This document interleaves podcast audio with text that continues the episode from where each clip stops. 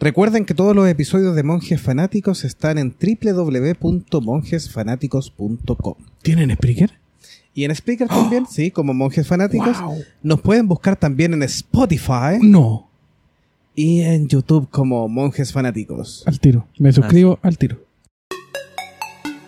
De los albores del espacio y tiempo. Estos monjes fanáticos transmiten sus oscuros rituales que hablan de cine, Anime, cómics, libros, videojuegos tecnología, y muchos temas que a un buen fanático pudiera interesar. cruzando dimensiones llegan hasta tus oídos. sus locutores Jovito, Gaudí, De Lagoon, bienvenidos a escuchar a los Monjes Fanáticos.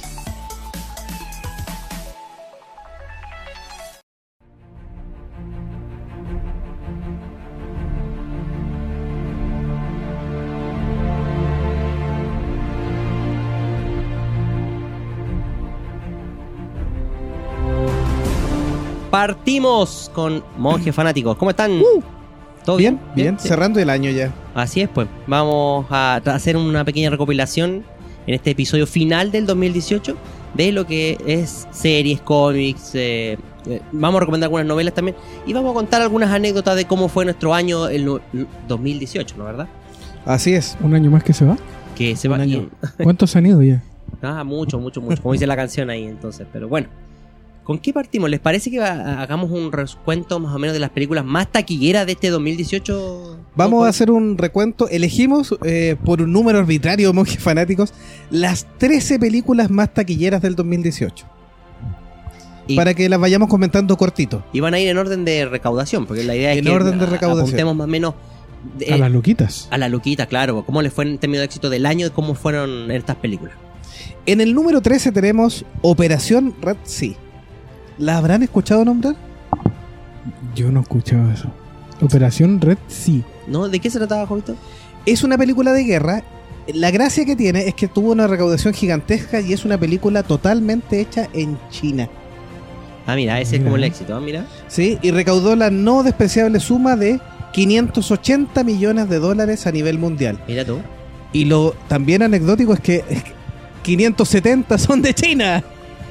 O sea, claro, esta es una película enfocada directamente en el mercado chino, o sea, para que estamos con cosas. Esa es la, la gracia del, del tema. Sí, no, pero para que vean el potencial que puede tener solo el mercado chino. Y Sí, por eso fue. también lo importante de cómo es que todas las películas tienen que ser lanzadas en China y tienen una referencia también ahí con el mercado. Eso es verdad. Sí, no deja de ser una torta importante ahí a considerar.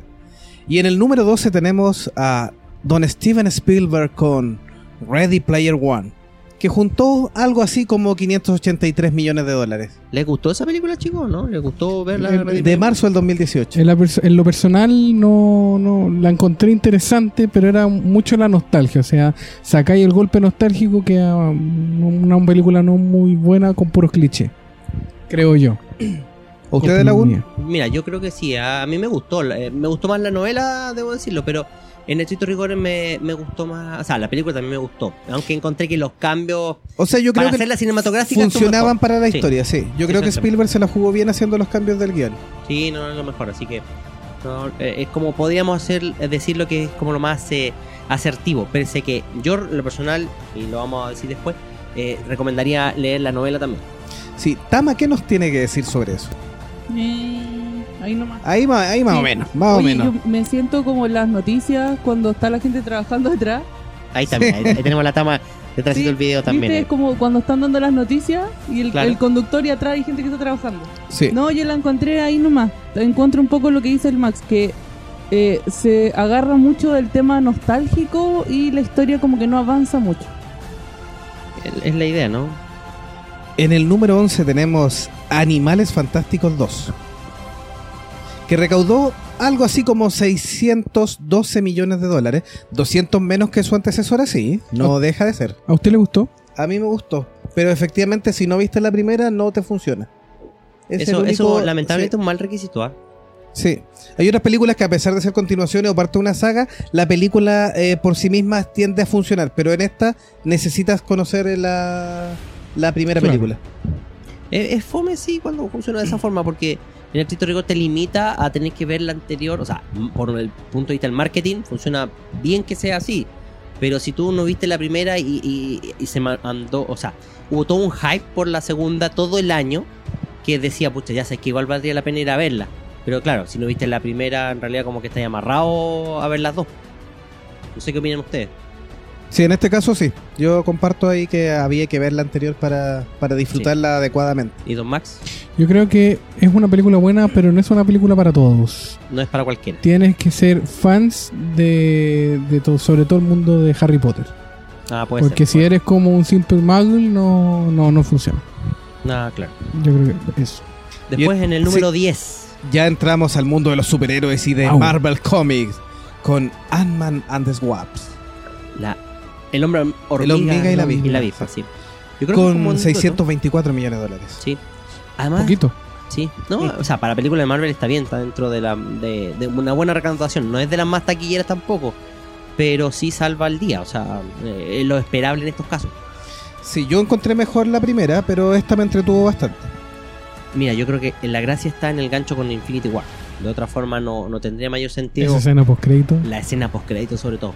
La película es entretenida. Eh, quisieron repetir el chiste con Michael Peña y creo que fue del- dentro de lo mejorcito de la película, pese a que podría haber funcionado de una manera diferente, ¿ah? Pero. Sí, es que es como finalmente peleemos, pero todos somos amigos y al final quedan todos de buena onda. Exactamente, sí. Mm, pese de ahí como que guatea un poco. Pero nada que hacer. De ahí pasamos a otra que tuvo más, más éxito desde el punto de vista de los Sí. comentarios. En el número 9 tenemos a Brian Singer con Bohemian Rhapsody, ya empinándonos a los 670 millones de dólares de recaudación. Interesante eso. ¿ah? ¿Les gustó Bohemian Rhapsody? Sí, yo creo que para una persona, porque a ver, este año tuvimos mucho héroe, muchos efectos visuales. Yo creo que esta película es como para la persona que quiere ir a ver una película que no le gusta tanto el mundo Marvel, el mu- mundo DC. Esta es como la película para ir al cine y decir, salí conforme. Oye, tenemos redes sociales. Alerta de redes sociales. Adelante. Nuestro amigo Felipe Tapia Agustino, nos dice: Animales Fantásticos 2 es buena, pero es más lenta que la primera. Depende mucho de la 1 y se nota en eso que fue hecha para el nicho de Harry. Claro, es para los fanáticos del Potter más que nada, como para seguir alimentando es- ese tipo de saga. O sea, muchos esperan lo que es la continuación de los libro- libros de Harry Potter. Que J.K. Rowling dijo que ya iba a retomar un poco la historia y, y anunció la primera ya. Y en cambio Animal Fantástico es como para seguir alimentando mientras tanto que no se olvide la gente de la saga de- de- del mundo de Harry Potter. Y en el número 8 tenemos otro superhéroe, Deadpool 2. Deadpool 2. Que a, a mí parece... Que anduvo cercano a la, a la primera cinta. Sí. Eh, de hecho, un poquitito más recauda esta cinta. Sí, recauda 737 millones En lo personal mundial, y, sí. y- y como opinión propia, yo creo que a Deadpool no le hace bien esto de que ahora haya sacado su versión familiar. Porque la versión, eh, creo que la ahora se llama Había una vez Deadpool, Sí, cosa como así. un intento de time. Eh, yo creo que no, no, por ahí no va la mano. No le ha ido muy bien. De hecho, está como un poco ya. Todo el mundo diciendo que es lo- un poco más de lo mismo y creo que es eso. Pero Deadpool 2 creo que fue una, una buena película. Pero creo que no es necesario sacar dos en un mismo año. No, la verdad es que, o sea, eh, como un intento de, de marketing, yo apostaría por el marketing.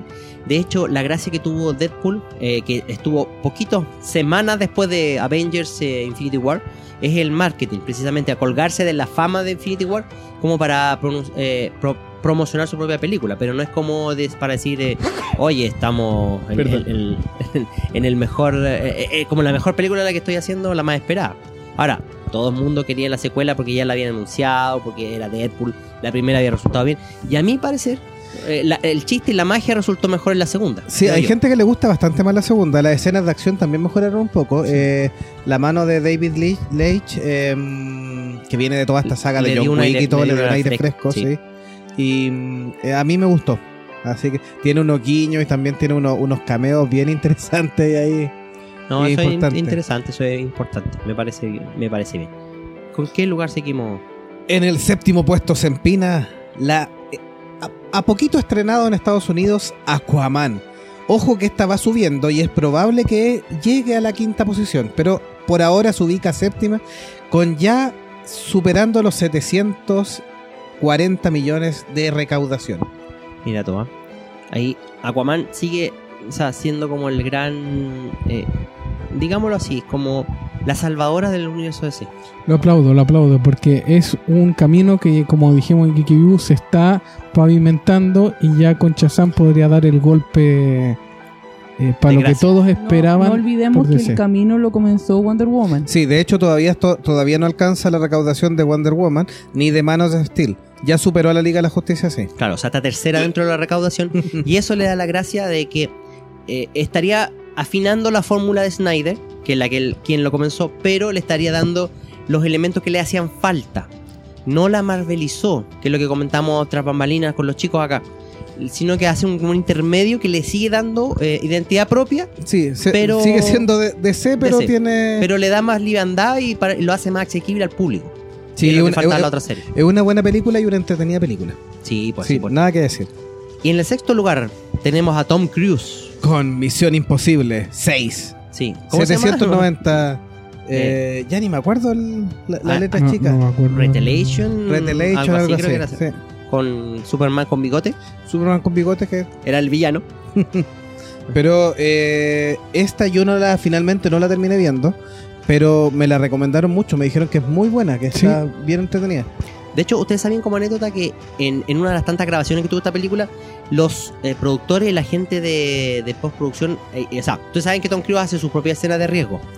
Y hubo una tan peligrosa, tan complicada, que creyeron que el actor estaba muerto al final de la escena, porque terminó tirado en el suelo y pensaron que se había muerto. Sí. Lo tuvieron que llevar a, a reanimación y todo, pero salió bien. Y, y Henry, Henry Cavill eh, agarró papita, lo dejaron hacer algunas escenas Sí, que normalmente usan doble, pero agarró papita y quería hacer una escena bien peligrosa. Y vino el representante, creo, y lo paró y le dijo: No, no, no, no, no, señor, aquí usted No se todavía no, usted no está no es nada Tom Cruise, No, así no. que no hace lo que quiere. No, si no, Oye, no. eso no es como un poco como de cabros chicos con los papás diciéndole como no, no, no, no haga sí, eso. sí. Es que lo que pasa es que ellos tienen contratos por la imagen y por, y por otras eh, producciones que están en camino. Entonces, si tú faltas por a veces motivo, son muchos millones que tienes que pagar como tú como actor por no Sí. haber cumplido el contrato. No, y hay, hay costos de seguros también en las películas También. y cuando los actores se arriesgan mucho, también el seguro es más caro y ya te encarece las películas. Sí, Entonces, por eso Henry Cavill no lo dejaron hacer también esa... Nunca tan, si nunca tan Superman, po. Y entramos a los cinco mejores. Partiendo de una sorpresa, a mi parecer, por lo menos de aquí. Controvertida, aquí Don Max va a dar su opinión, pero controvertida. A mí me gustó. Venom. Aquí la casa Sony se mete con la única película en el top 13 que tiene. Hasta ahora se lo ha peleado principalmente eh, Fox y Warner, pero aquí tenemos a Sony metiendo sus narices. Sus agujetas de color de rosa. Y más de 850 millones de dólares.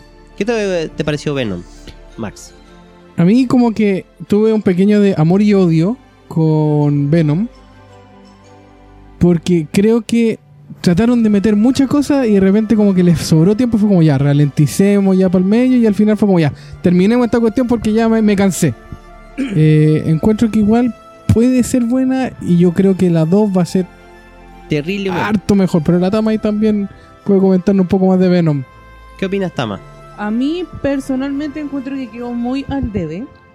Eh, se nos cayó aquí un poco lo que es Marvel. Eh, Generalmente era el se, se distinguía por llevar la batuta, pero no, como que tiene hartas debilidades, eh, como que el personaje se cae un poco.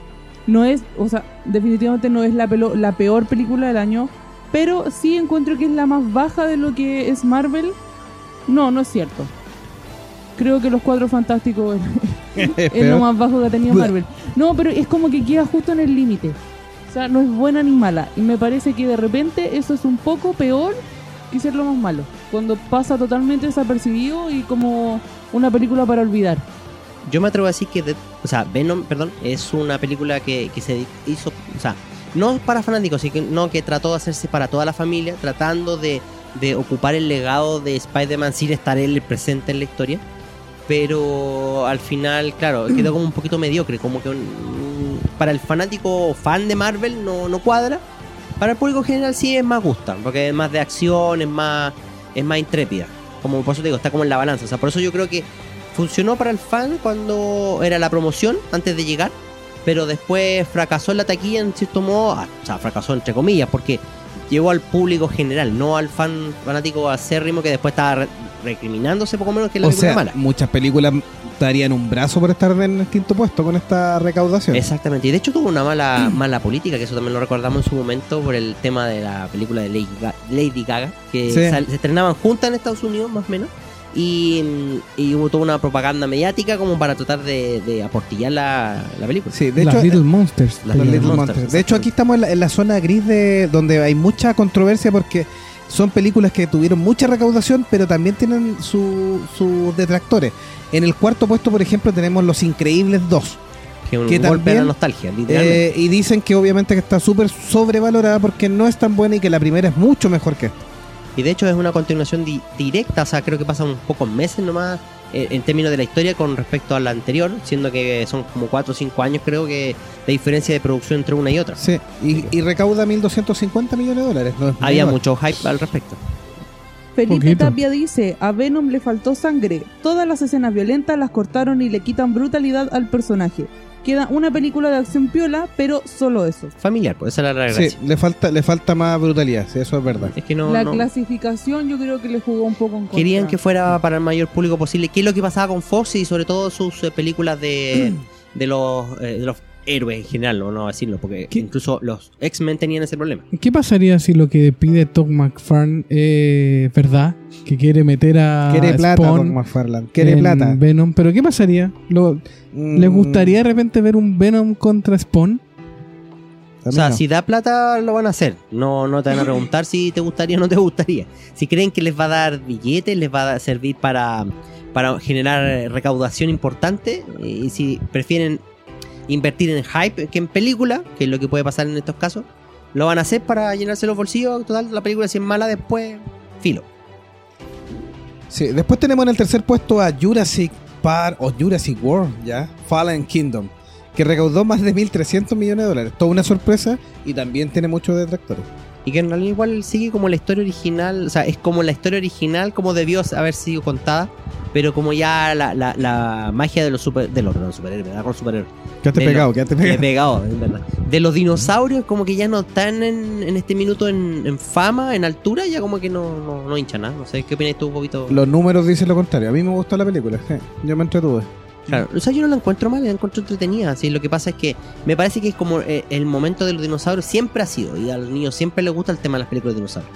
Entonces, al final de cuentas, la, la que tú hagas va a atraer público como sea. Y esta, pero estas no son malas, o sea, me, me gustó el enfoque que tuvo la primera Mundos Perdidos. Y la segunda, qué bueno que sea una continuación directa que tome la historia como corresponde. Pero es más marketing, pues más, Sí. no, no hay aporte. Y en el segundo lugar tenemos, ya ahora entra Buena Vista o Disney de, de plano con Pesos pesados. Pantera Negra.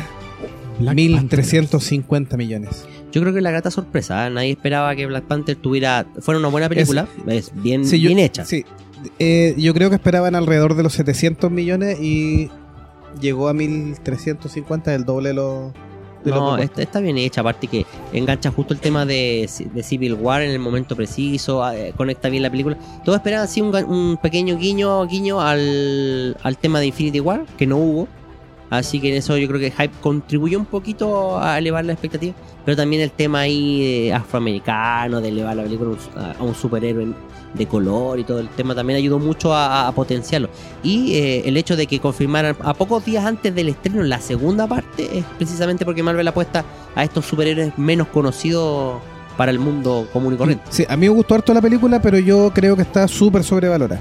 Sí, También eh, lo bueno es ver esta nueva cultura en el fondo y también una película donde te das cuenta que no es necesario tener un Tony Stark, no es necesario hablar de un Capitán América, y igual le puede ir súper bien. Así que eh, Black Panther para mí se llevó todos los pulgares arriba. Sí, eso es verdad. Oye, redes sociales dice. Redes Felipe, sociales. Los Increíbles 2 es buena, pero me mató que le vi el final a solo 10, 20 minutos. Los Increíbles 2 me ma- ah, ah, no, está acá 10, 20 minutos. O sea, cachó al tiro la película. ¿Cachó de que se Sí. trata y para dónde iba? Mis sobrinos quedaron como Pikachu, pero yo quedé como Anton Ego. Plop. no, está bien. Ahora, ya tenemos, antes de irnos a la primera, de todas las películas que hemos conversado, o de otras que no hemos dicho, ¿ah? yo, yo lo tiro así como pregunta al aire. ¿Ustedes tienen alguna que no haya estado en este ranking o que quieran comentar así que haya sido su, su película favorita fuera de este ranking? Bueno, la Tama yo creo que también tiene ahí su favorita que vimos también en Nación Geeky View. ¿Tama? ¿Tama? Yo había dicho Isla de Perros Ya. como una de mis favoritas, netamente por el tema de la dedicación eh, y el arte que hay detrás de hacer una película stop motion. El guion es- también es muy bueno. Tiene una buena es historia. una muy buena forma de contar una historia Muy emotiva. que aparentemente puede ser sencilla, pero no lo es. Sabes que en un momento yo pensé que la película iba a ser como, eh, no sé, como Hachiko, como una cuestión así como la típica historia del niño llorando con el perro. Y no, sabes que es súper entretenida, es muy, muy entretenida. Así que yo, mi- yo voto, esa es mi película Yo- definitivamente del año. Yo votaría por Spider-Man Into Spider-Verse. Claro. Una Sí. película que se estrenó hace poquito, sí. Sí, por, eh, por el estreno hace poquito y por ser animada en No, realidad eh, es probable que no alcance a llegar a estos números. No, claro, No. pero a lo que yo voy es que igual es una película fresca con un... Es lo que yo decía desde cuando hicimos el review. Ese es el camino que tiene que seguir Sony. Ese es el camino. de buscar cosas originales, nuevas y enfoques diferentes, porque la gracia que tiene esta como animación es que entrega la visión de un Spider-Man diferente, eh, mucho más gracioso, mucho más cercano tal vez del cómic, pero también te abre al mismo tiempo el camino a lo que son los Spider-Verse con las distintas versiones y son mucho más aterrizados también, o sea, te demuestra que cualquiera puede ser héroe. Ese, ese, ese tema que es, de- es muy de Stan Lee, que lo vamos a mencionar también después durante el, del programa, también lo recoge. Pero Muy ¿sabes, ¿sabes también qué es lo bonito? Que se puede ver en la película cómo todas las áreas de animación se coordinaron y se coordinaron Están bien. eh, sí. La preproducción, la postproducción, la animación, todos coordinados y se nota. Y es un buen trabajo. Sí, un buen trabajo con amor, yo creo. Yo creo que está muy dedicada a los fans. Como dice usted, a lo mejor no va a tener la gran taquilla que, que debería, pero está muy bien hecha con cariño. Eso es lo que se, se ve. De hecho, hasta el cameo de Stan Lee Sí. eh, memorable. Y la más taquillera de, de sabemos, todo el año, Todos sabemos. Sabemos ya cuál No. es. que superó la primera película superhéroe en superar los 2 mil millones. Es Infinity, Infinity War. Wars. Sí. Avengers Infinity Wars. Que vamos a ver qué hace la, la conclusión el año 2019. Porque además de ser la mejor película del 2018 y la más taquillera, es probable que sea la más esperada para el 2019, la continuación Llamada, llamada Endgame. Así es. Es increíble en realidad esta película cómo se, se construyó. Yo me atrevo a decir que la gracia de Infinity War va con los 10 años de Marvel. Coincide perfectamente con ese aniversario, pero también es el claro ejemplo del trabajo que tenía Disney detrás y de la productora Marvel, de cómo quería llegar a este punto y lo hicieron armando sus películas eh, para llegar a esto. O sea, aquí no, no es que haya un trabajo eh, simplemente hagamos una película de los Vengadores donde se muera la mitad, no, no. La No, cuestión- no spoilemos. Ah, pero si ya, ya todo el mundo, hasta los memes te acusaron de qué es lo que pasaba, po. Yo vi los memes antes de ver la película y fue como, ah, ya caché qué pasó. Entonces, pero el, el tema es ese, o sea, todo lo que estaba en esta película era eh, construido previo en, en las anteriores. Y sobre todo creo que el mejor gancho fue el de Thor Ragnarok al final en la escena postcrédito, que fue el calzador directo a esta película. Sí, de ahí parte la película, de hecho, Infinity War. Así es. Bueno, Endgame durará, dicen que tres horas, sino un poquito más, así que hay que estar atento Claro. ahí. Y si usted vio Pero- un mensaje por ahí eh, que decía que está retrasada, es mentira desde las redes sociales. Son- Día del Inocente. Día del inocente, no, no dulce inocente. No cayeron aquí, ¿verdad? No, No, no. Pero la vida no tiene solo de dulce, también tiene de agraz. Y este 2018 nos trajo algunas eh, fracasos estruendosos en la taquilla. ¿ya? Sí. Trajimos los tres fracasos que no se esperaba obviamente que juntara mil millones ni nada, pero sí se esperaba eh, una recaudación todavía mayor. La primera eh, fue Red Sparrow con Jennifer Lawrence, y, eh, dirigida por Francis Lawrence, que obviamente con la presencia, la misma dupla director y actriz que había hecho los Juegos del Hambre, se esperaba que se empinara en aproximadamente los 350, 450 millones. Esa era la expectativa que tenía, eh, digamos, el- la distribuidora con esta cinta.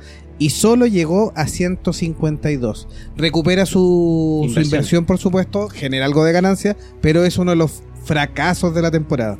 Claro, es como un intento de, de querer hacer una, espía- una película entre John Wick y eh, algo así como James Bond, versión femenina. Versión femenina. sí, una- Alerta, que- tengo alerta de mensajes. A ver, cuente, cuente, cuente. Felipe dice, Teen Titans Go fue la raja, no le tenía fe, pero se tiran un montón de referencias a los más veteranos. Y aparece Stan Lee, qué mejor que eso. Incluso en DC, Lee es Ley. Y Flavio Briones San Carlos dice, Infinity War es la cuarta película en recaudación de todos los tiempos. Así de importante es. Sí. Claro. O sea, estamos hablando de todos los tiempos, incluida con Titanic o cosas, películas Titanic, estilo. Avatar y. Es- lo el- cual, el- yo haciendo un poco Force colgándome, colgándome un poco de eso, realmente es un tremendo avance para lo que es la película, las películas de superhéroe que partieron súper mal miradas. Recuerden que no hace mucho tiempo toda la gente ninguneaba lo que son las películas de superhéroe, incluyéndome. A mí no me podían gustar mucho porque encontraba que eran un poco débiles de argumento, pero de verdad que Infinity War, voy a decirlo con todas sus letras, pateó traseros. O sea, tiene un, un argumento bien estructurado. Eh, Marvel no se caracteriza por tener muy buenos villanos eh, desde el punto de vista de la historia. Pero Thanos cumple. Pero sí. Thanos sí, eh, cumple excelentemente bien y se entiende mucho de lo que pasó en otras películas gracias a este eh, esta visión que te muestra Thanos. La- recordemos que la historia está contada desde el punto de vista de él a, a gra- a grosso modo, no es que él sea el narrador, que era originalmente la idea. Mejor que Stephen Wolf. A mí Stephen Wolf me quedó Mm, debiendo, Sí, quedó al debe ahí. me quedó al debe. No me quedó al debe porque Stephen Wolf ti- tiene el problema de que es un gran villano pero no, no está explicado. Quedó mal, quedó mal, quedó, mal parado. Quedó muy mal parado en el sentido de reunir cajitas. Ese es el tema. Es como, voy a comprar la cajita feliz y vuelvo, chao. Pero ¿por qué? A ver, ¿para qué? Y lo único que te dicen en alguna parte es como quiero conquistar este planeta y punto. Otro fracaso en la recaudación fue A Wrinkles in Time. Un viaje en el Uy, tiempo. no, una película malísima. Horrible. Sí, no. horrible. Una película horrible. malísima. Recaudó solo 133 no. millones y hay Y que pensar, no, de hecho eh, Disney no quiso revelar nunca cuánto gastó en publicidad porque solo para la producción y gastos digamos más directos le pasó 100 millones de dólares a la directora, una apuesta de una directora libre, afroamericana, feminista y todo, que recurrió a todos sus amigos, grandes estrellas, una constelación de buena onda. ¿Qué? Oprah Winfrey. Oprah Winfrey. Entre sus protagonistas. Una constelación de estrellas y de gente buena onda. y fue, parece que demasiado positivismo y Oye, terminó es como... impresionante, en revistas de papel cuché tenía notas de cuatro planas. La película hablando de lo que había sido el trabajo de la directora so- solo por el hecho de representar minoría Claro. afroamericana, mujer. Sí. Eh, no, y que iba a ser un golpe súper fuerte porque más o menos como más encima que la película sale en un momento en que está viviendo Hollywood un tema súper fuerte con el tema del eh, yo también. Sí, es del cuando empezaron a salir los casos de abuso contra mujeres. Entonces esto venía a ser como un golpe del, del poder femenino a lo que era Hollywood y no la cagaron Es un autocharchazo porque en Sí. realidad es muy mala y la recaudación no lo acompañó y de hecho Disney di- escondió un poco sus números para no pasar vergüenza. Tiene las dos películas más taquilleras y la más mala de la temporada. Podríamos decir que es la peor película por monjes y por Nación Geek. Sí. Bien. Por supuesto. Malísima la película. ¿Qué le vamos a hacer? Otro fracaso fue Escalofríos o Goosebump 2. Porque recaudó solo 93 millones de dólares. No, no, no. Eh, se cayó. La primera tuvo bastante éxito porque es una película que no cuesta más allá de 40 millones de dólares la primera parte y recauda aproximadamente 250, lo cual fue un exitazo con Jack Black. Y la segunda esperaban algo más o menos similar. eh, la inversión fue un poquito más alta, pero falló la estrategia de marketing, falló un poco la difusión. No sé si al estudio no le gustó cuando la tuvo ya en sus manos y por eso no le dio más ínfula y solo eh, rescata 93 millones, siendo también un fracaso dentro de lo que se podía haber esperado para esta película, bastante familiar. ¿Pero le gustó Y la primera? es mali- la primera sí es entretenida, la segunda Eso iba es... a preguntar malita. yo. La La primera 1 entretenida. la uno es buena realmente. Es buena, no, sí, yo no me- a mí no me gustó. Yo la vi hace poco la 1 y la ¿La verdad vio con los niños? Sí, la vi con los niños. ¿Y le todo. gustó? No, ninguno le gustó. Ninguno se quedó cinco minutos viéndola. Eh, se creo- quedarán sin postre mañana. Creo que partió bien la película, Año pero. nuevo, encerrados. No, no. No, mal, no, no me gustó, Es la verdad. la Tan malo el marketing que ni siquiera supe que existía las dos, weón. Siempre supe No, que la de, uno, hecho, ni siquiera de hecho, eso pasó con la dos. 1, que el marketing se, se fue como el lanzamiento, fue partió anunciándose con bombo y platillo Sí, y se fue apagando.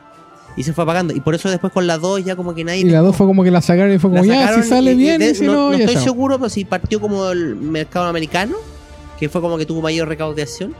Y ahí ya murió no- afuera. No, no sé si que en Chile incluso se daría en algún minuto en Sí, alguna se dio. sala. pero- se dio en, novi- en noviembre cercano a Halloween pero y todo. digo, Y pero pasó no. bastante sin pena Sin ni pena ni gloria. gloria, sí, no, no como la primera parte que fue de las películas más vistas en Chile. Ah, puede ser. Sí, Oye, estuvo Flavio- top 5. Flavio dice, Escalofríos 1 es re buena, livianita, entretenida con Jack Black. Perfecta para tarde relajada sin ambiciones. Concuerdo con don Flavio Briones San Carlos. No, monje yo- icónico. Yo estoy en desacuerdo. La vi y la verdad terminé aburrido. Ni pa' cable, dirías tú. Así como si estáis No. un domingo O paseando sea, si no queréis ver ninguna otra cosa, es recomendable. Pero como película grande o entretenida, no sé, yo ah, paso. Tuvimos Pre- preferiría, preferiría ver mi pobre angelito. Sí, tuvimos otros fracasos, pero eh, no alcanzan a catalogar como estos tres grandes fracasos que vimos.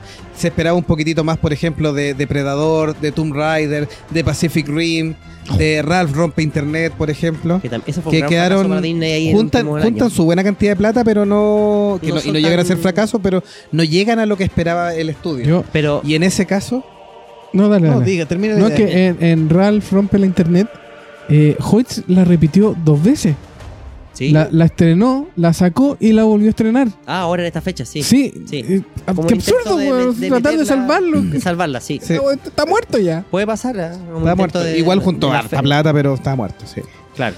Y el gran tristeza O que no es un fracaso no es un fracaso No, como tal porque en realidad también muchas películas darían eh, un pie un brazo por estar en este top 20 que más o menos está las siguientes películas que les voy a narrar pero para todos los fans de esta saga disculpen que me tome tanto preámbulo pero es para darle suspenso al Uh, tema estoy metido. eh, todos los fans miedo. de esta saga están acostumbrados a que las películas si no es la top 1 del año está entre las 5 mejores Y esta vez no pasó. Hablamos de Han Solo a Star Wars History. que recauda 393 millones de dólares. Eh, la película tuvo un costo al- alto, sí, por el tema de los richotes, así que superó los 160 millones, así que solo duplicó su ganancia, lo cual generó bastante ganancia, así que no, no es un fracaso de taquilla, pero sí en expectativas, porque ni siquiera entra al top 10. Y es una de las pocas películas de Star Wars de todos los tiempos que se queda fuera del top 10 del año. Bueno, fue tan la escoba que al final, gracias a Solo, se atrasaron y, se- y se plantearon en hacer los spin-offs de Star Wars. Están en veremos algunos, sí. Claro, o sea, de hecho, el, el fracaso de este lanzamiento y todos los problemas que hubieron previo a, lo- a la producción, eh, pensemos, se de- cambiaron los directores, tuvieron que ver, eh, a ver la mitad de reshots de la película, de cómo está grabado, de que los guiones también se dice que tuvieron que reescribirse en muchas partes, que el protagonista no sabía actuar.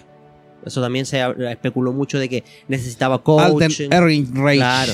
Que de, de hecho el mismísimo Harrison Ford le tuvo que ir A a, dar dar, consejos, tips de sí. cómo interpretar a Han Solo. Y tú diste en el clavo, Tama. Harrison Ford, y más bien el personaje como tal, eh, llenado por los zapatos de Harrison Ford, era el verdadero rival a vencer. A mi parecer, la, la película terminó fracasando porque no era una película original como lo fue Rogue One, por ejemplo, Sí, que, trataba de contar una historia distinta, sino que más bien lo que trataba de hacer es de rellenar lo que ya los fans habían rellenado en su cabeza por varios años, a través de la imagen de precisamente Harrison Ford, que hizo un excelente Han Solo. Entonces este Halden Rage tenía que imitar esto y superarlo con una expectativa tan alta de parte del fan que a mi parecer ya venía con ese hype negativo en contra. Sí, ya lo mataban igual. Te mataban igual, independiente la- que lo pudiera lograr Sí. o no. Porque hay alguno de los, Claro. que, de los que está acá que diga, ¿la película es mala? No, No. yo diría que no es mala, para, para nada. Como película de Star Wars es entretenida, tiene el, tiene el toque Star Wars. Sí, no llega no- a ser tan buena como Rush One. Sí, Rush One es, es mejor, Sí. para ser sincero. Pero no es una mala película, no podemos No, decir. Star Wars murió y la idea fracasó. Es que- incluso a lo mejor si los fans más acérrimos tampoco podrían decirlo, que trataron de incluso de matar eh, eh, el episodio 8.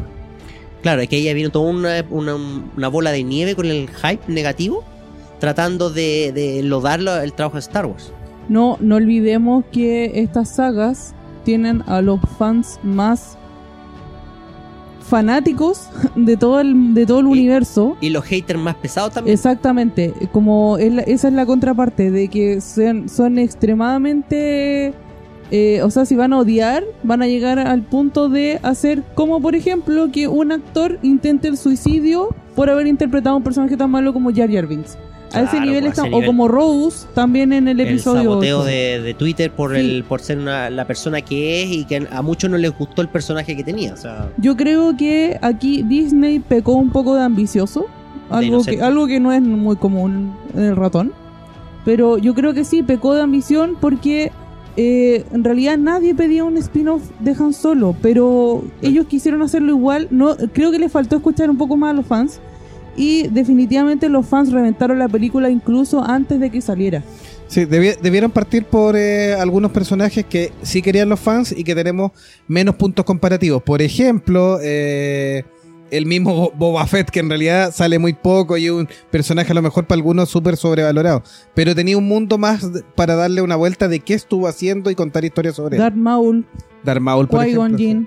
O sea, Darth Maul, por ejemplo, con la serie eh, Rebels, tuvo como un reflotar ahí Sí. en, eh, en esa parte donde Bueno, lo- lo- hicieron una historia continuando esto de que había sobrevivido, de cómo lo había hecho, Sí, haciendo spoilers lo, en- lo enganchan con, con Han Solo. y lo intentaron Sí. enganchar al final. Sí. Entonces, eh, a mí donde encuentro yo que esas son las ideas sobradas, eh, que no, no funcionaron bien, y lo que como bien decían ustedes, como que le hizo a, a Disney replantearse los spin-offs, si de verdad tenía sentido hacer una película por año.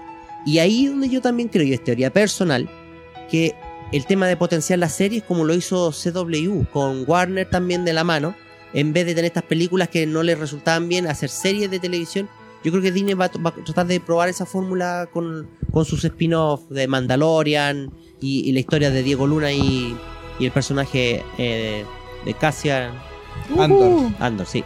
Yo quiero dejar una película mala que lo hablamos en el programa pasado, eh, no del Los Monjes, sino que en el que acaba de pasar, de nosotros. Se van a acordar de mí el próximo año, Holmes y Watson. No la he visto la verdad, pero es catalogada ya como una de las peores películas que puede haber salido, porque en verdad es una película idiota. Malita. Es pésima. De hecho, Rotten Tomatoes, si no hubiera sido por tres críticos, estaría con los números más bajos de la historia. No, terrible. A ese nivel. Por favor, continuemos. El mundo del terror también tuvo sus- sus bemoles. eh, con. Primero la, la- la película Here- Hereditary, que fue esperada ahí a mitad de año. Para algunos una gran película, lo mejor de terror del año. Para otros no. Yo me eh, quedo en el ámbito de los que no. A mí no me gustó. Eh, a lo mejor esperé una mejor película y no me gustó. Eh, pero sí está catalogado como las mejores películas de terror del año. También tuvimos eh, que se estrenó por Netflix Annihilation, que mezclaba un poco de terror con ciencia ficción, que fue interesante ver. Eh, el estreno de una nueva película del Warren Bros. por James Wan con The Nun, que para algunos también es una mala película, pero tuvo una bastante y positiva taquilla para este tipo de película, así que está considerada dentro de las cosas buenas del terror del año. Sí. Halloween, la nueva versión, que también tuvo una buena taquilla, a pesar de que tiene sus detractores que dicen que es la película más burda que hay del La, mundo. la más mala de la saga. Pero pero es la fue- nostalgia. sí. Eh, esa película en particular, para mi gusto, apela a la nostalgia. Le- lejos por el hecho de que revive la saga Halloween original, borra las que, las que, que son, no sé si la 3, la 4, de ahí en adelante, eh, en una especie de como moda que se está haciendo muy popular en Hollywood, de borrar series de películas anteriores.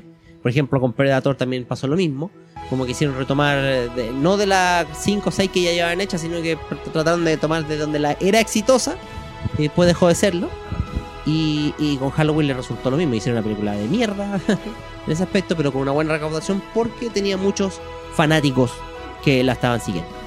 Y la última que eh, recomendaba, que se estrenó hace poquito, Beer Box, Beer Box, sí. que viene A ver, siendo una... Guardé esas dos, esas dos para el final, porque eh, Beer Box, que estrenó Netflix, fue el mejor estreno que tuvo Netflix este año, sí. con más de 45 millones de cuentas, que eso podría ser multiplicado por dos o tres según las distintas familias, de espectadores en sus primeras semanas de estreno, eh, protagonizada por Sandra Bullock. Eh, es una película que tributa bastante otras películas de terror como The Happening, eh, de Shyamalan, La misma de A Quiet eh, Place. A Quiet Place, que el- también... la misma sí, temática, la misma idea. otra, sí. y, y tributa a otras películas de ese tipo de, de historias del fin del mundo. Y es bastante buena. Yo la encontré un pelín lenta, pero eh, está bien construido el, el- el suspenso. eh, tú te crees la historia, las actuaciones están súper correctas. Tiene un John Malkovich además en, en el reparto. Pero eh, te, pero te funciona a ti el tema de que... un BD Wong también, de, que de- de esto famoso de que tienen que taparse World. los ojos en vez de, de estar en silencio como era la otra película. Eh, Porque eso, eso la crítica Es- dice que es muy forzada y, y yo también encuentro que un poquito, un poquito como forzado porque lo de estar en silencio te da un toque de suspenso a- al sumar el sonido. tú lo ves en una pieza oscura y todo. Que el silencio lo volví. Lo, lo vuelve parte del protagonista. Exactamente, es el tema. En cambio, la parte visual, o sea, si tú no muestras al monstruo y lo muestras siempre a los protagonistas ciegos o tapados, vendados, eh, el sonido tiene que ser parte importante como para mostrarte algo. Y no, no, no pasa eso. Como que queda ahí. Bueno, con respecto a Beard Box, eh, mucha gente lo está considerando como una de las películas más terroríficas del último tiempo. Sí, le gustó a Y la a mí gente, me sí. parece un poquito absurdo eso. Pero Bueno. es bastante decente, sí. No, pasa, vale vale no. la pena, no es No una es cuestión mala, así, pero. no es mala. Claro, es- Y yo me quedo con la última que tú dices que también eh, homenajea, que creo que es la mejor película de la temporada, A Quiet Place o Un lugar en silencio. sí. Está muy bien construida, la historia está muy buena, John Krasinski se la juega, hace un trabajo que le sale bien del alma porque en realidad él la dirige, la produce y la actúa y su mujer Emily Blunt eh, es parte de esta película. Es una película rol, familiar que está bien hecha y que la hizo bastante interesante. Estos avisos de secuela y todo eso no me gustaron mucho, pero la película en sí es muy buena. Sí, no, eh, merece la pena. Vamos a ver. Y hablando de novela, ya vimos que en términos de películas y, y recomendamos muchas otras que estaban en taquilla o, vimos cuáles fueron las mejores, las peores eh, en distintos meses que se dieron este año. Pero yo les quiero recomendar como novela, sí, eh, me fui a una novela que fuera bastante em, simplista, que es parte de una película que se estrenó este año que es Ready Player One de Ernest Klein. Yo recomiendo leerla, y por el sentido de que es muy distinta a la película, pese a que toma como hilo conductor lo mismo, la misma idea central, de la misma forma, pero te lo cuenta de otra forma, distinta, eh, eh, más que nada usando elementos de nostalgia que están mucho mejor descritos en la novela. En la película, por querer actualizar estos elementos, quiere generar eh, cosas del pasado, pero también cosas más nuevas, hace una amalgama que para muchos puede ser más representativo, pero para otros como que no gustó tanto, como que la historia se simplificó demasiado. La novela tampoco es compleja y la historia es un poquito diferente, pero mucho más coherente, a mi parecer, que la película. Entonces es un libro corto, no más de 100 páginas, lo puedes leer y me parece que es muy recomendable, como si tú viste la película, deberías leer la novela. ¿Tiene dibujos? no. No, Oh. No, pero una, es entre una novela que apela a la nostalgia, pero es súper entretenida, es dinámica. sí, no, Sí, me parece sí. que es como para leerla también. Así, ahora veanla con este, este fin de que eh, mucho de lo entretenido es que te está apelando a lo... No vas a encontrar algo que te va a cambiar la vida completamente, ni algo tan espectacular como literatura si eres un lector asiduo, pero te va a tocar ahí en, eh, así como un pellizconcito juguetón. Así como, ay, me gusta, ay, qué entretenido. Me gusta, pero me Entonces, asusta. me gusta esta referencia, tiene mucho de eso. No, Así que. gracia. Y en el ámbito de la ciencia ficción tuvimos varias cosas también. Eh, el estreno en Netflix de la nueva versión de Perdidos en el Espacio. Una serie que va de menos a más, eh, con unos. Voy a ser súper sincero: dos primeros capítulos, una verdadera basura. Pero si tú eres fan de la serie y le diste la oportunidad a partir del tercer capítulo, tiene una magia Repunta. extraña, repunta. Es que, es que lo que pasa que Y tú ves contraerle el tercero en- mejorcito y dices, ay, no es tan mala. Y el cuarto mejor, y de ahí se va por un tubo con una muy buena. Yo creo que aquí hubo, faltó una revisión porque los dos primeros capítulos son muy malos. Es que intentaron hacer una introducción más que nada para, mm, para contar mejor el preámbulo de la misión, que me parece que tiene sentido, parece que eh, alen- elentece mucho la historia, y eso estamos de acuerdo que los dos primeros episodios terminan siendo muy aburridos. Elentece mucho la historia, pero da sentido a lo que pasa después, porque ¿por qué una familia se pierde en el espacio? Esa es la premisa. En- y ahí es como esos dos capítulos explican todo. Pero donde está la real magia es como verlos, como la familia Robinson va creciendo como personajes de la mano de una villana que está repensada. Porque para que estamos con cosas, yo veía al, al Dr. Smith como un pedófilo en potencia Peligro, peligro. en la, en la- en la serie original. Familia Robinson, Familia peligro, peligro. Pero en cambio aquí la doctora Robin, Smith, perdón, es la que se lleva eh, el, el palo ahí eh, eh, en generar un, una- un personaje que es entrañable, que al mismo tiempo es odiable, que dan ganas de, de- de echarla cantando de la, de la nave inmediatamente, pero por la forma en que se construyó así.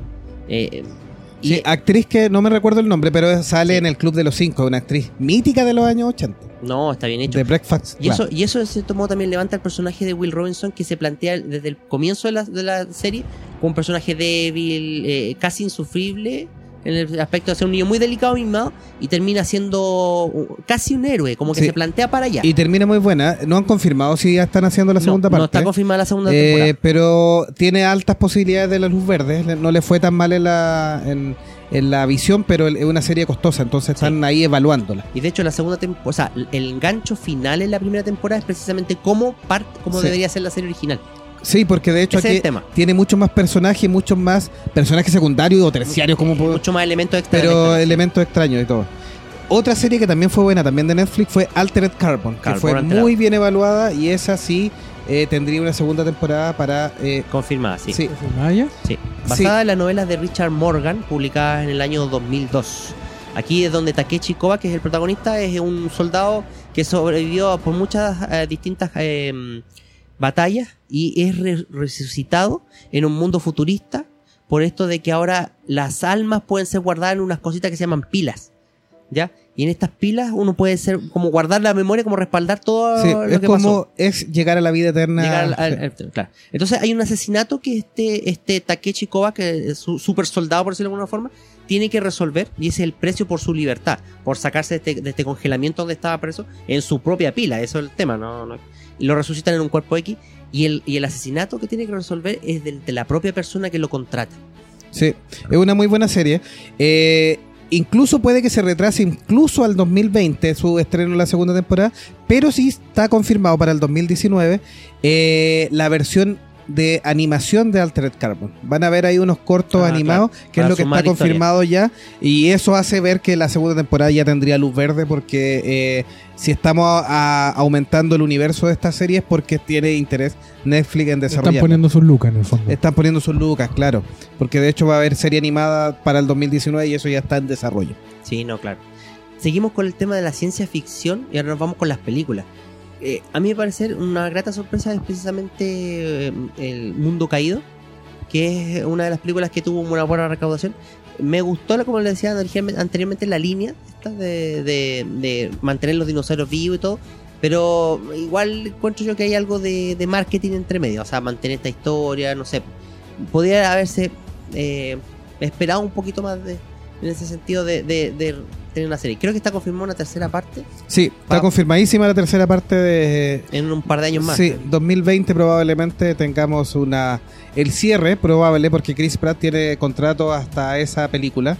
Eh, Bryce Dallas Howard también, así que eh, vamos a ver qué dice ahí, en qué parada está, porque va a depender también eh, cómo está con Guardianes de la Galaxia y con algunos otros proyectos del señor Chris Pratt. Claro, no sé. De hecho, el, el director planteaba que, eh, según leí en una noticia, que no sabía bien cómo empezar esta tercera parte porque la segunda como que se desordenó un poco al final, Claro. eh, ya teniendo como el caos, y en el tercero él no quiere partir con el caos, él quiere partir con algo más piola. Pero irán a repetir esto de que hay otra, una tercera isla, una cuarta isla. No, ahora ya están en el continente porque llegaron al sí, pues, valle. se supone que, se sí. arrancar, sa- salvaron lo que, lo que había del- de la isla original. Pues, Sí. Y no, y tuvieron que liberarlos porque era Por eso o, digo. o la liberación o, o que se los Es que de ahí, a la- de acuerdo a la trilogía original, llegan a la ciudad. Entonces, ahí está el tema de, de tener el zoológico en el propio Nueva York o Manhattan, no me acuerdo que era la original, la Sí. 3. Sí. Pero aquí no sé si. Eh, no, era más cercano a. Las Vegas, sí. Pues. Claro, era un poco Pero- la atracción. Pero ahí está el tema, el director no le gustaba ahora No, la idea de no. que la ciudad estuviera como eh, llena de dinosaurios, ¿cachai? Sí, porque. como mucho. que tengo entendido de que está planeando como darle otra vueltita así como Sí. ah pasó pero ojo ah, cambiamos ahí De, de- de hecho, el director de esta segunda parte, que ya está- sería el director de la tercera, ya no tendría el apoyo, por ejemplo, de Colin Trevorrow, que, es, que era el que resucitó Jurassic World después del el- el evento Star Wars, donde terminó eliminado de, como director. No, lógico. Así que bueno, y cambiemos un poco entonces, al, hablando de sorpresas ahora, de cosas que, que, que nos llaman la- mucho la atención. Para mi gusto, la elegimos como, Jovito, la, como la mayor sorpresa del año en términos de serie, eh, Titanes. Una, una serie que se estrenó en el servicio de DC Universe. Titans Claro, Titans. Y que mm, eh, eh, fue una grata sorpresa porque en estricto rigor ya había mucho eh, resquemor con la elección del casting. Mm. Muchos estaban en contra con el casting que se eligió. Muchos pensaban que la historia iba a ser con el mismo enfoque eh, para niños que iba a tener, que tuvo las series en Cartoon Network o en los mismos cómics que también tenían un pequeño enfoque ya en los últimos tiempos más familiar, más, más de pe- segunda, tercera Más categoría. infantil, sí. Claro. Pero esta serie es mucho más enfocada a adultos. Se estrenó eh, en octubre en, el, en DC Universe. Y que ahora el 11 de enero 11 se enero. estrena en Netflix para todos.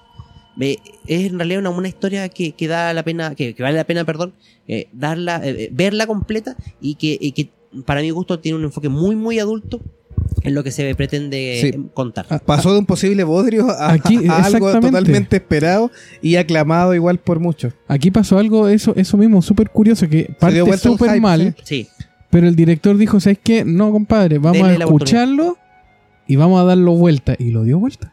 así es. Y lo logró. A tal punto que ya generó su primer spin-off, Doom Patrol. Que ya está y ya están hablando de otras temporadas de Titans también. Ya está confirmada, Sí, la, confirmada segunda, la segunda temporada. A partir la de tercera febrero. creo que también.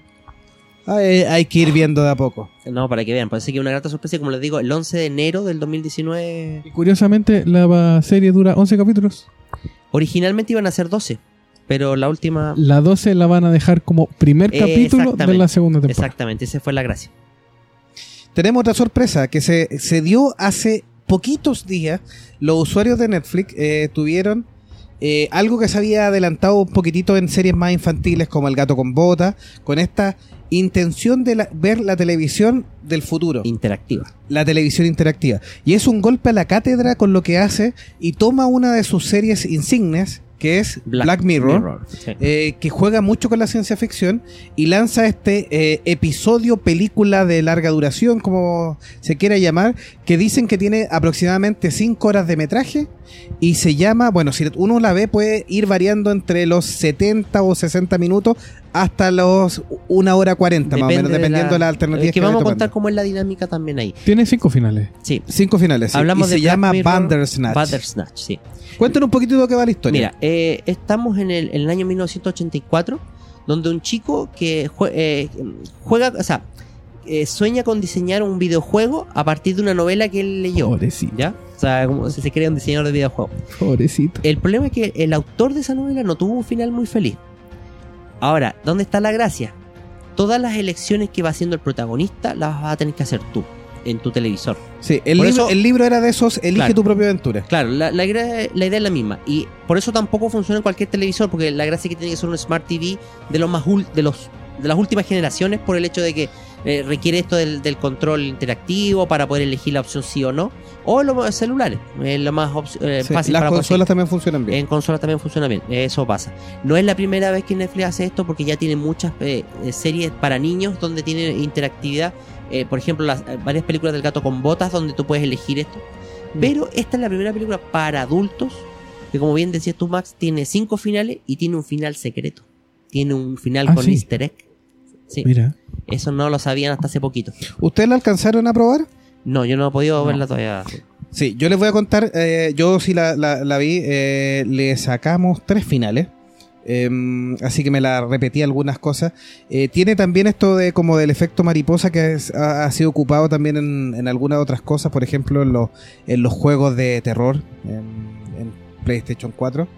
em, con Until Dawn, por Ah, ejemplo, bien, eh, tiene ahí un, un símil Que, que tiene el mismo, el mismo sistema, pero llevado a una serie y además que el motor que utilizaron o la inteligencia artificial que utilizaron para ir siguiendo las eh, los cambios, las decisiones, es notable. No tiene cortes, no quiero caer en, en, en spoiler, quiero contarles sin spoiler, pero es notable cómo se engancha bien, tú vas tomando las decisiones sin hacer cortes en- en la trama. Súper fluido, súper natural, y si toma un camino A o B, en las dos opciones eh, la trama sigue eh, en No- buena no forma, nota en forma dinámica, no se nota un corte como, como grosero. O sea, está muy bien trabajado. Netflix no nos dejó terminar este año 2018 lanzando sin efectivamente esta la televisión del futuro. Es un episodio denso, es un episodio complicado, no es para cualquier público.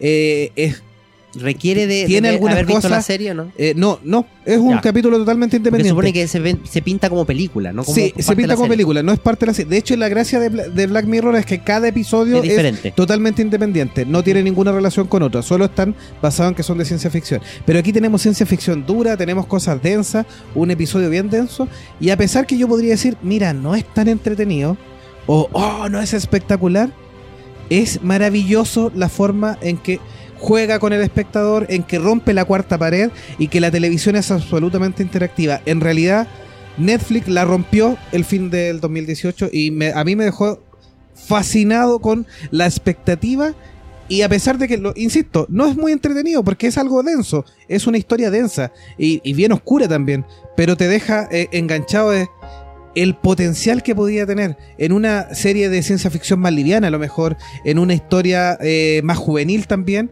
y cómo O ir tomando decisiones, más familiar también, más livianas sin caer en lo infantil, por ejemplo. Claro. Pero creo que aquí está eh, el foco. Es- no, no tampoco espero que se rayen, o sea, no necesitamos el 100% del contenido Ah, interactivo porque no es la idea, No. pero sí estas pequeñas cosas pueden cambiar la televisión y, y hacerla mucho más partícipe. La televisión no ha muerto en este sentido. Duda de ignorante. Tú Oye. dices que lo sacaste tres finales diferentes. Sí. ¿Tuviste que comerte siempre el inicio y, y irte Eh, o no, llegáis a un solamente me comí el inicio una vez, eh, pero hay una parte donde eh, uno comete, te da una opción de reiniciar en una parte media de la película. Ah, ¿Por ya, qué? Porque te dice aquí, aquí terminó, le gustó como que el final y te da la opción de repetirse una parte, o sea, hacer como, eh, como en el, como en efecto Flashback. mariposa, Claro. un- hacer un flashback hacia atrás, eh, recuperar. eh, o ir a los créditos, o sea, te dice, usted se queda con este final, se va a los créditos o recupera. Claro.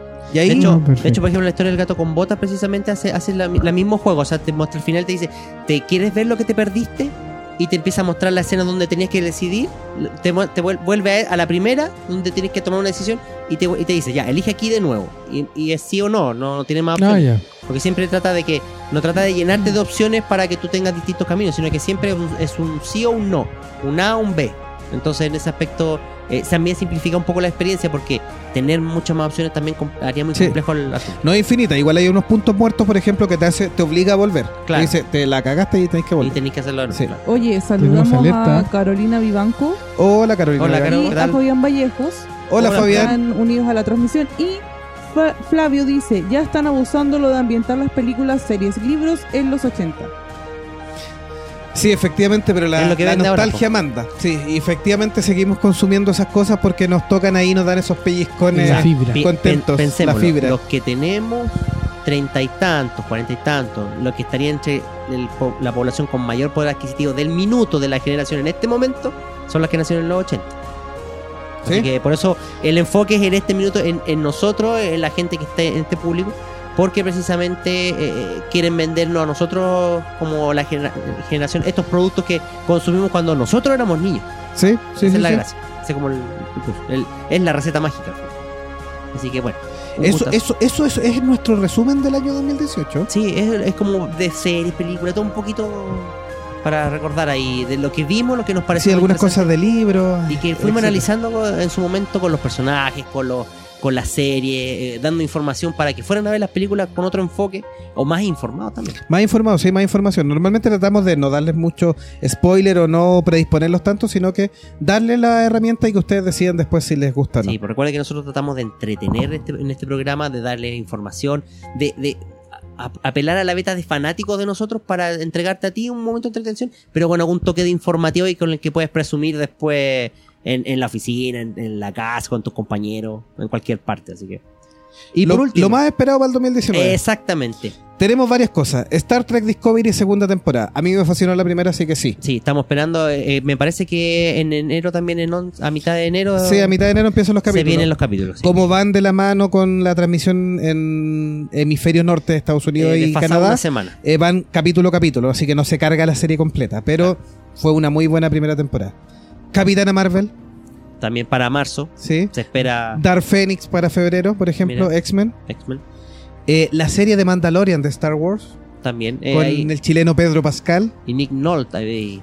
el- sí, entre otros. Bueno, la, la lleva la batuta John Favreau. Sí, ahí eh, en la serie eh, que va a tratar de introducir a John Favreau de lleno en colaboración con Dave Filoni también, que de Rebels. Sí. Así que ahí van a ver qué es lo que resulta de todo esto. Y la conexión, por supuesto, es lo que todos esperamos. ¿Cuál va, va a ser la conexión con las películas nuevas y con la saga anterior? y con la saga anterior. Marvel, El- Avengers lo- Endgame. lejos, lo más esperado del año. Endgame. ¿Cómo termina la, la historia de los Avengers? Y recuerden, va a ser la última película, entre comillas, última película de los Vengadores clásicos. Así es. Shazam Que no está para la casa DC. En abril. Este En sale abril. un poquito antes de Infinity War. La Sí, tiraron sí. a principios de abril. Va a estar bien complejo el panorama porque va a tener Capitana Marvel a principios de marzo y después Shazam estaría al medio. y después claro, Avenger, así que Shazam la tiene que romper rápido antes de que se lo coma Avenger. Ahí no es chiste. Ahí está Así, perdida, así de simple, sí. Sí. Episodio 9 de Star Wars. Para, Para, diciembre, para ya, diciembre. sí. Sí. de frentón ya mayo no va a ser la fecha.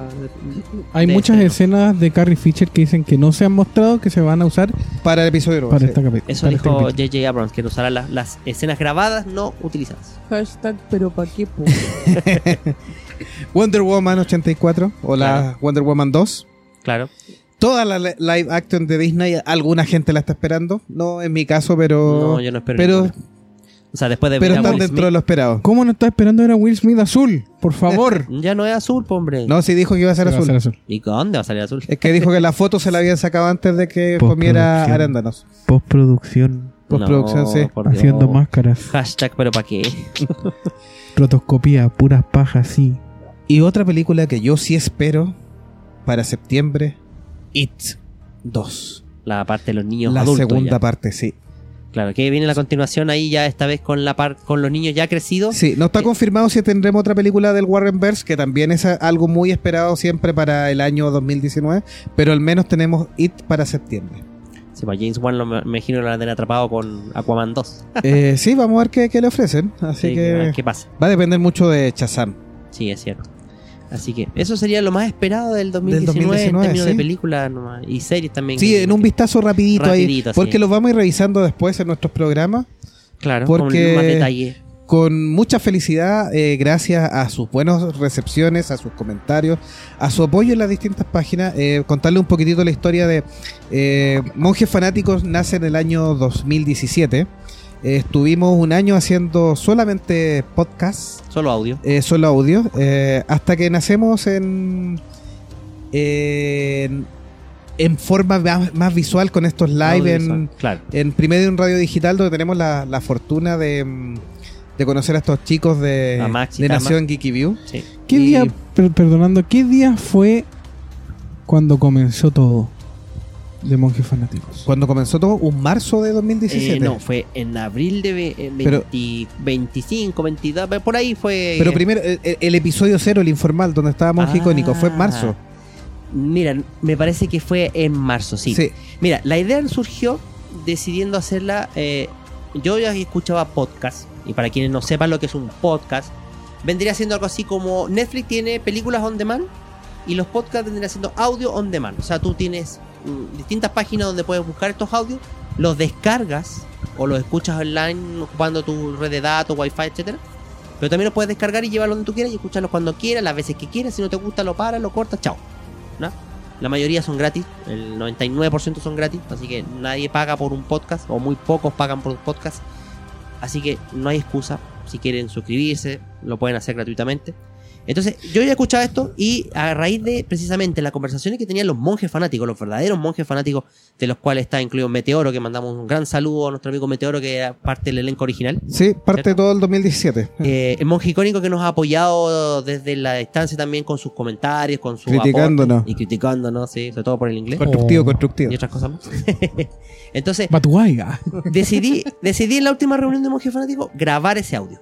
Ver esas conversaciones que mientras jugábamos Magic, para este juego de cartas de magos y hechiceros, ¿Te le cayó el carnet? te le cae el carnet, no existe, y donde conversábamos de, de los diferentes temas, hablando de películas, oye, ¿qué película le- viste esta vez? Talto, ¿te gustó? Y empezamos a hablar de este mismo tema, de esta misma dinámica, las novelas, eh, el último videojuego y así.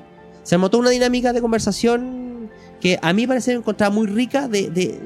Mucho de- dato y mucha, mucha Claro, discusión. Por mucha discusión y de, ah, pero eh, que a mí me gustó por este punto. Ah, pero es que este, este, este actor hizo tal cosa en tal lado.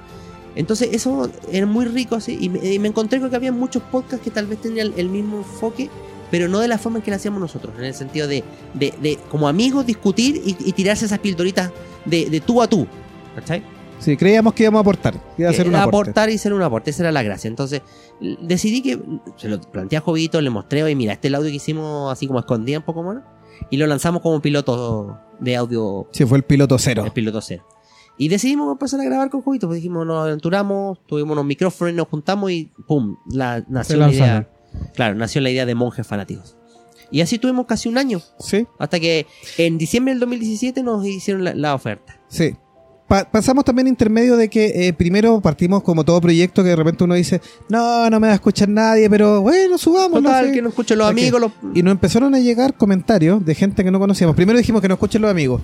Con 15 estamos pagados. llegamos a los 15. Éramos ambiciosos igual, un par de 15 meses. personas de vez en cuando. Claro, de, de un universo de millones y Pero millones dijimos, de este planeta. bueno, si tenemos como 20 amigos cada uno, la Claro. mitad son 15 Alguien ya, apaña. Alguien Ah, apaña. alguien escucha. po. Y de repente gracias. empezamos a recibir mensajes de no solo de Chile, sino que de fuera de Chile también, de gente de regiones, eh, gente de Colombia, de España, Argentina. Y mm, también conocimos a los chicos de Peor Caso, a Armando Loyola Y eh, Christopher Kovacevic. y Christopher Kovacevic ahí de que está en Brasil. Eh, eh, eh, Armando está en, En, en Texas. Austin, En Texas. Austin. Y Un gran saludo no, vamos para a dar la dirección para que no lo vayan a asesinar. Coordenada GPS, ta, ta, ta. No, no, no. Y, eh, y muy buena onda. Y después estuvimos conversando. Ellos lanzaron, después salieron con su podcast, que era Peor Caso. Les damos muchas gracias también porque, eh, gracias a sus recomendaciones, que ellos tienen temas que tratan del oscuro en forma Lo eh, simpática, lo paranormal, en forma simpática, didáctica y mucho entregando más- datos también. Claro, mucho más enfocado al storytelling también, que, que es- igual entretiene bastante. Sí, entonces, y también nos derivaron muchos fanáticos de que llegó Monje Fanático, llegó gracias a ellos y a sus recomendaciones, porque así como nosotros los empezamos a recomendar, ellos nos recomendaban a nosotros. Ahora le fue a ellos mejor, entonces en ese sentido nos Son unos cracks, no, pero No, nos, no, nos grande dieron, nos han dado varios fanáticos, así que, Así que sí. así que se le agradece bastante. Hay mucha gente de México que llegó gracias a Peor Caso, y eso también nos damos las gracias porque tenemos muchos fanáticos de México que nos han estado aportando con muchas ideas, comentarios, buena onda, y se lo agradecemos de verdad un montón para este grupo de amigos que hace un programa. Y ahí partimos después Radio Digital, con la invitación en finales de diciembre de 2017. Claro, de sorpresa en realidad puede llegar a nosotros con, con esto de ofrecernos la posibilidad de un espacio en radio digital y que por último fuera para, para mejor. Así que eh, la experiencia, y ahí no- nos dio la oportunidad también de hacerlo en vivo, es como el gran tema. Sí, ahí dejamos de ser Daft Punk Claro. y mostramos incógnito. nuestros rostros y, y partimos. Luego conocimos Ahí bajamos el público, fueron de 15 pasaron a 10, así que Eh, Flavio dice, ¿solo críticas? No. Referente a uno- Se- algo que se planteó atrás. no, eh, escuchó mal Don Fly, eh, hablaba que Monje Icónico no solo nos criticaba, también nos, nos retaba y nos comentaba y nos hacía grandes aportes. Y Fabián Vallejo dice, yo llegué por mucho. recomendación de peor caso, ja ja ja. Y Janurs González. Polanco dice, saludos monjes, uno de los mejores podcasts que he escuchado este año. Sigan así, os quiero. Muchas gracias. Muchas Janur. gracias, Janur. Muchas gracias, Fabián, nuestro patrocinador estrella. Así que... Así es, nuestro gran y único patrocinador hasta la fecha. Te agradecemos, Y Fabián, Fla- en serio, y- gracias. Y Flavio ahí, que es un, Un, un gran comentario. un se- gran comentarista. un gran comentarista. Dejémoslo así. Monje icónico que nos recibió también en su casa de la Abadía del Sur. sí, también, pues nos dio algunos consejos ahí. le- no. No, siempre ahí se agradecen sus comentarios. De hecho, eh, comentando Monje Icónico, lo quisimos invitar. Le quisimos traer varias veces a este programa. Pero se ha negado rotundamente porque él dice que es más feo que nosotros dos. Así que no quiere estar. Y como no se lo podemos venga, rebatir, venga. Claro, no lo vamos a rebatir porque si no nos va a dar más argumentos de por qué es tan feo. Entonces no, no quiere aparecer en, Mm. en pantalla. Así es, pues bueno. Así que después partimos con la aventura digital. Los conocimos a ustedes en unas reuniones de esa, de esa aventura digital. Y Eso nos permitió Sí. también llegar un poco Sí. más de público, ¿verdad? Sí. pese a todo. sí, en, en un principio y también Por agradecemos también esa, experiencia. esa experiencia. Y a las Sí, tres personas que forman la radio también les deseamos lo mejor. Porque Sí. Nos dio, nos dio muchas es herramientas. bueno, buenos deseos a todos. Son dos. A los tres que A formaban. los tres que formaban Y la- a los dos que quedan y al que ya no está también, que le vaya súper No, bien en sus proyectos. sí. En realidad terminemos el 2018 deseándole buena onda para Sí, todo el, sí, sí. el mundo. Es cierto. Y, Y, y los grandes hitos. y los grandes hitos, bueno. Este año. nos separamos.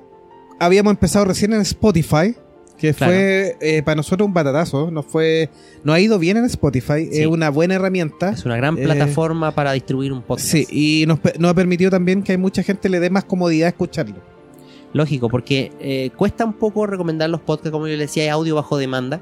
Pero si tú no le das una plata- plataforma a la gente que sea relativamente conocida, y Spotify, más allá de que tengas o no tengas la suscripción, lo puedes escuchar igual. Spotify es mucho más universal y eso nos ha permitido distribuir nuestro podcast de mejor manera y decir a la gente, mira, tenemos monjefanáticos.com, una página donde tú puedes aterrizar y, ver los mismos comentarios, las mismas eh, eh, programas, ya sea por escrito o artículos que los subimos con todo lo que nosotros tipeamos para contarle a ustedes y más detallitos que no los nombramos a veces en el mismo audio. Y a la vez está la opción de ahí mismo escuchar eh, podcast desde tu navegador web, desde el mismo tu cuenta Spotify o desde tu donde tú quieras desde el celular que tengas. Eh, entonces te- hemos abierto todas las posibilidades para que la gente nos escuche y lo que le pedimos, lo único que le pedimos en realidad a toda la gente es que nos ayude a compartir y difundir este programa. ¿No es verdad, Jovito? Sí, eso, eso nos será un buen desafío para el 2019. Así puede llegar a más gente. y que todo. llegue más gente, que sigamos recibiendo, porque obviamente la retroalimentación hace que nosotros nos sintamos eh, contentos de hacer este programa. Claro, tengamos motivación de seguir. eh. Yo reconozco, muchas veces he querido tirar la esponja porque siento que no, este podcast le ha faltado cosas o, ha- o no ha tenido el apoyo que ha merecido, pero de pronto llega su comentario, su pedido, su saludo desde de México, de Estados Unidos, de Colombia, de España. eh, en muchas eh, redes nos están posteando, nos están dando felicitaciones. Por ejemplo, lo que tú mencionaste, Hanur, eh, maravilloso para nosotros porque nos da energía, nos inyecta energía para seguir adelante, porque de repente esto, esto es cansador, esto quita mucho tiempo, hay toda una producción detrás que, que Nos de pegan en las casas. Claro. y no es chiste. No, ¿Cierto, y-? Y, y- y es cierto lo que tú decías, o sea, hay- y también me ha pasado, y, y perdona que meto aquí un poco la cuchara No, con dale Nación. Geeky View, que muchas veces también me ha pasado en Nación Geeky View de querer tirar un poco la esponja, porque claro, uno trabaja toda la semana, tener que llegar, empezar en pensar en qué hacer para el domingo, ¿cachai? Y sacar un programa de calidad, bueno, en, en el caso de usted, bueno, en el de nosotros estamos tratando de... No, Ah, también se dar el entretiene. paso. Se entretiene, tiene más Em, gente que nosotros. No, ojalá. Eh, pero aún así, eh, siempre los buenos comentarios se agradecen. Por eso yo siempre lo he dicho y lo dije una vez en donde estuvimos hace un tiempo atrás en una casa radial. Si tú que estás escuchando, da lo mismo, sea monje fanático, nación que sea lo que sea, siempre se agradece un hola, un adiós, siempre se agradece un que esté bien, da lo mismo. Siempre se agradece porque uno sabe que ya al otro lado hay alguien que lo escucha. Es verdad. Que está apoyándonos. Como Fabián nos comenta, claro, Spotify es la plataforma más cómoda porque a pesar de incluso no tener cuenta premium, se puede escuchar el programa completito sin anuncios. Así que eso es muy positivo. Es cierto. Sí, ya, la única, que, la ya que Spotify no paga, que por lo menos permita que escuchen adecuadamente la gente. Y de hecho, la única pega que, no, que tiene Spotify, que no tiene Spotify, es el aviso, fíjate. Mm. Porque mal que mal uno tiene que recordarle a la gente a través de las redes sociales o, o de la forma que pueda que ya que- está que el disponible. capítulo nuevo está disponible, porque Spotify no te avisa. Sí, Así que en ese sentido, volver a insistir, Spotify. que la gente tiene que estar pendiente. Claro, por eso No sé. tratamos de ser lo más eh, periódicos posible. Parece que el- la semana pasada tuvimos un retraso ahí por culpa de Krampus y, Que y se tu quiso llevar apéndice. el apéndice. Y tu apéndice. Palabras finales, eh, señor Delagun. Eh, bueno, agradecer, como digo, a todos los que nos han escuchado este podcast, que ojalá les siga gustando.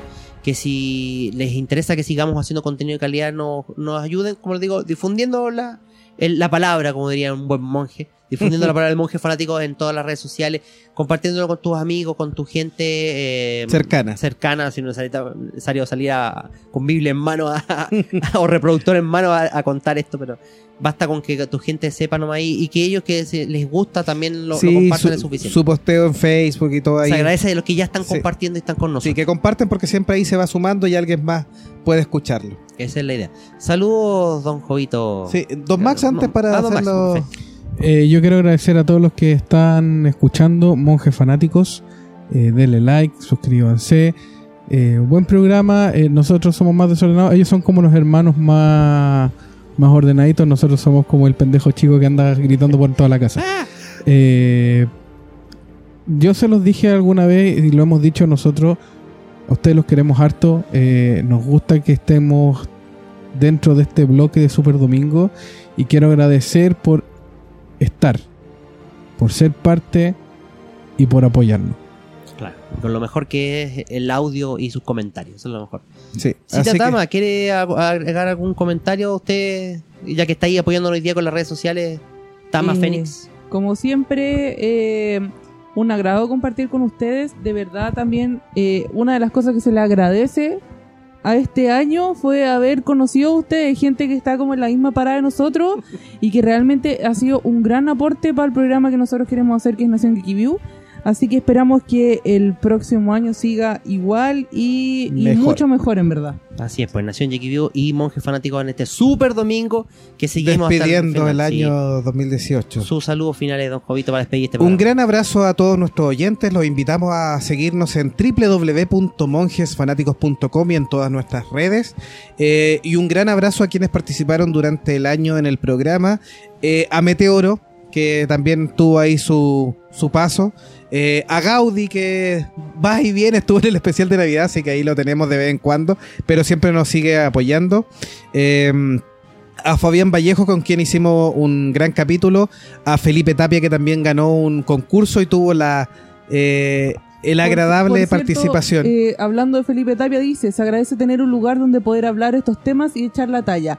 Y Carolina Vivanco dice que opine el gato también.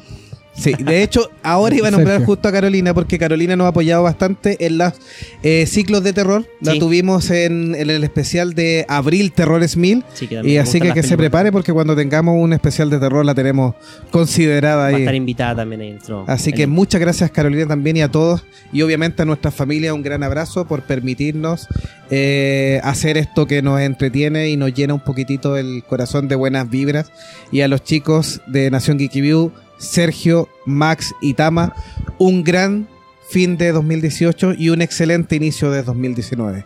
Monjes fanáticos. Desearle muchas vibras, mucho positivo.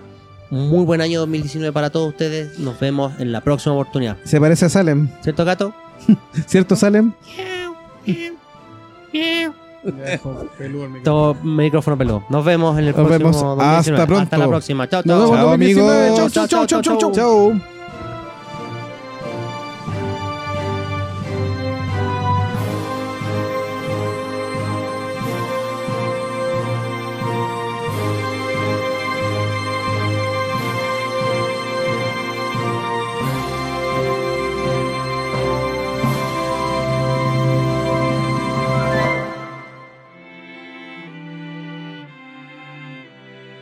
Y aquí termina otro episodio más de tu amigable podcast Monjes Fanáticos.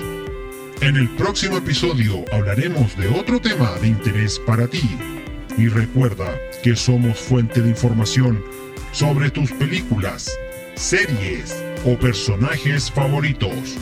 Y que este programa está hecho por fanáticos igual que tú. Gracias por compartir este podcast y nos oímos en un próximo episodio. Hasta pronto.